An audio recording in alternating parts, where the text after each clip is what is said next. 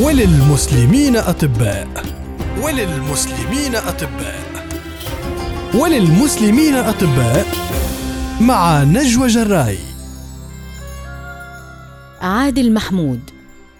الأستاذ الدكتور عادل محمود هو أحد رواد أبحاث اللقاحات والأمراض المعدية في العالم. أبرز العلماء في المجال الأكاديمي والطبي في الولايات المتحدة الأمريكية. ولد محمود في القاهرة عام واحد وأربعين وتسعمائة وألف. وقد اتجه البروفيسور إلى مجال الطب بدافع شديد الصلة بمرض والده حيث تعرض خلال طفولته إلى موقف تسبب في تحول طفري ورغبة ملحة في دراسة الطب وإنقاذ أرواح المرضى. حيث اخترق جسد والده النحيل في أحد الأيام مرض الالتهاب الرئوي. واشتد عليه المرض ما أجبر الطفل إلى الهرع نحو إحدى الصيدليات للبحث عن حقنة البنسلين. وإنقاذ والده إلا أن محاولته باءت بالفشل وتوفي الوالد بسبب تأخر الصغير عن جلب العلاج في الوقت المناسب. تركت صدمة وفاة الأب تأثيرها الموجع على الطفل ذي العشر سنوات. لكنها رسمت الخطوط الأولى لحلم العمل بالمجال الطبي إلى أن اجتاز مرحلة الثانوية العامة بنجاح ملتحقا بكلية الطب بجامعة القاهرة. واستمر في إنجازاته بالحصول على شهادته الجامعية بل كللها بالحصول على شهادة الدكتوراه في الطب. تركت زوجته البروفيسورة الأمريكية سالي هودر تعليقها حول حياته وإصراره قائلة: كنت أتعجب من إصراره الشديد بحياته، وكنت أتساءل حول السبب، وما إن كانت تلك الدوافع نشأت من تربيته المبكرة أم أنها جزء من شخصيته. في عام ثمان وستين وتسعمائة وألف سافر محمود إلى المملكة المتحدة لاستكمال دراسته وحصل على شهادة الدكتوراه للمرة الثانية عام واحد وسبعين وتسعمائة وألف من كلية لندن للصحة والطب. وركز خلال رسالة الدكتوراه على دراسة الحمضيات وهي نوع من خلايا الدم البيضاء بهدف مكافحة الديدان الطفيلية. من بعدها سافر الراحل إلى الولايات المتحدة الأمريكية في ثلاث وسبعين وتسعمائة وألف من أجل استكمال دراسته والعمل هناك.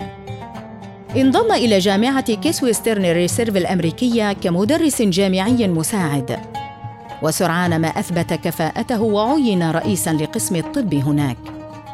وكان للدكتور دور فعال في الجامعة حتى أنه ترك تاثيرا بين الطلاب في الجامعة. واشادت عميده الطب في الجامعة ذاتها باميلا ديفيس بأداء البروفيسور ودوره بالجامعة قائلة كان ذكيا في التعامل مع المشكلات بدرجه تفوق الطبيعي حتى أن العالم صار مظلما بعد غيابه.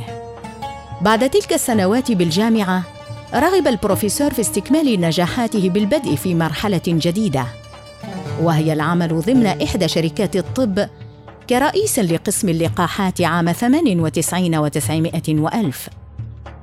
ودفعه التجديد نحو رغبة من نوع خاص. وهي إثبات نفسه في مجال الطب الملتحق بالدعاية والإعلانات وعالم التسويق. وعلق رئيس مجلس إدارة الشركة والمدير التنفيذي كين فريزر بعد رحيله كان شخصية محبوبة وترك تأثيرها الكبير في مجال الطب على مستوى العالم. بل وله الفضل في إنقاذ وشفاء العديد من الرضع والمراهقين ويعتبر من الشخصيات القليلة التي تركت بصمتها في الطب عالميا.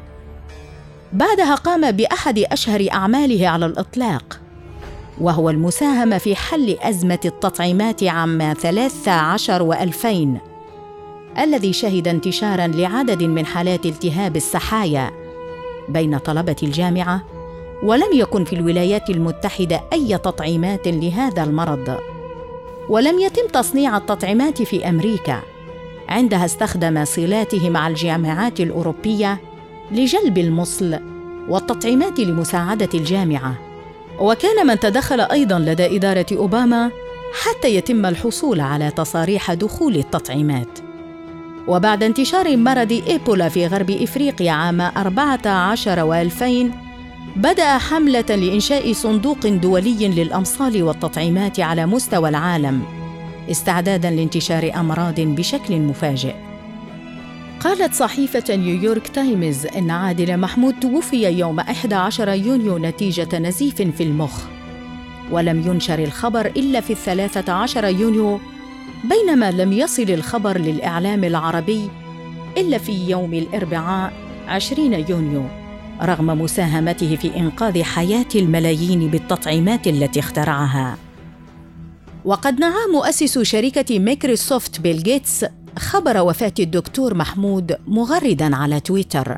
في وقت سابق من هذا الشهر فقد العالم واحدا من أعظم مبدعي اللقاحات في عصرنا الطبيب عادل محمود الذي أنقذ حياة عدد لا يحصى من الأطفال.